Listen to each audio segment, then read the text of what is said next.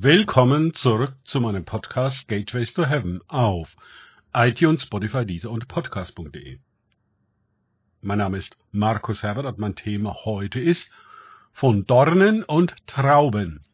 Weiter geht es in diesem Podcast mit Lukas 6, 43 bis 44 aus den Tagesgedanken meines Freundes Frank Krause. Es gibt keinen guten Baum, der faule Frucht bringt, noch einen faulen Baum, der gute Frucht bringt. Denn jeder Baum wird an seiner eigenen Frucht erkannt. Denn von Dornen sammelt man nicht Feigen, noch liest man von einem Dornbusch Trauben. Lukas 6, 43 bis 44.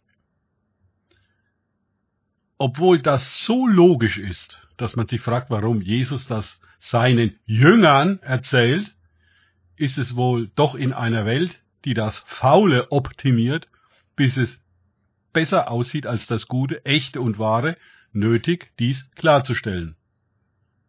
Auch sehen wir, wir Menschen ihr Leben lang daran arbeiten, Dornen dazu zu bringen, Trauben und Feigen zu bringen. Dass Dornen Dornen sein könnten, ist ihnen inakzeptabel.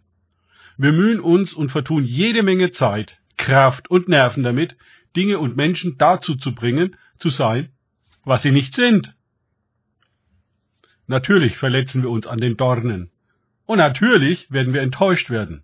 Aber normalerweise ändert das nichts an unserem unverdrossenen Versuch, die Wirklichkeit zu ignorieren, um zu interpretieren und nach unserer Vorstellung zu manipulieren. Die Dinge sehen, wie sie sind und lassen, wie sie sind, wie schwer uns das fällt. Jesus setzt seine Erklärung folgendermaßen fort. Der gute Mensch bringt aus dem guten Schatz seines Herzens das Gute hervor, und der Böse bringt aus dem Bösen das Böse hervor, denn aus der Fülle des Herzens redet der Mund. Lukas 6, 45. Wer ein Mensch wirklich ist, das ist er im Herzen. Von dort aus bringt er entsprechende Entfaltung und Frucht hervor. Sie besteht in erster Linie aus Worten. Menschen bringen Worte hervor und bringen sie zum Ausdruck. Die Worte können Dornen oder Trauben und Feigen sein, Segen oder Flug, Gift oder Medizin. Menschen sind Träger eines Mundes. Sie können mit Worten erbauen oder niederreißen, trösten oder verletzen. Und über jedes einzelne Wort werden wir Rechenschaft geben müssen. Auweia! Jeder geistliche Mensch achtet auf seine Worte.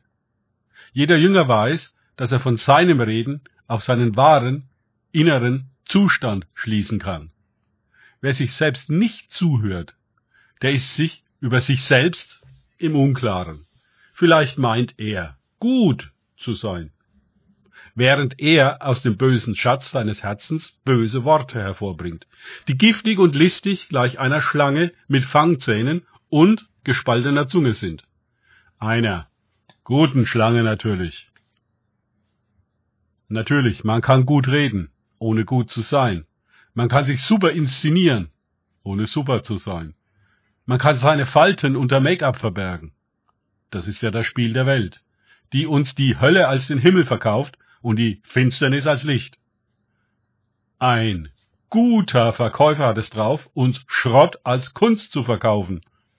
Er muss dafür nur sein Herz und seine Stimme des Gewissens übergehen. Abends dann, nach der Arbeit der professionellen Heuchelei und Manipulation, dann explodiert er, vernichtet die Familie und holt alle Bosheit nach, die gezügelt werden musste, um gut auszusehen, ohne gut zu sein. Wir jedoch können unseren bösen Schatz an Gott ausliefern und um ein reines Herz bitten.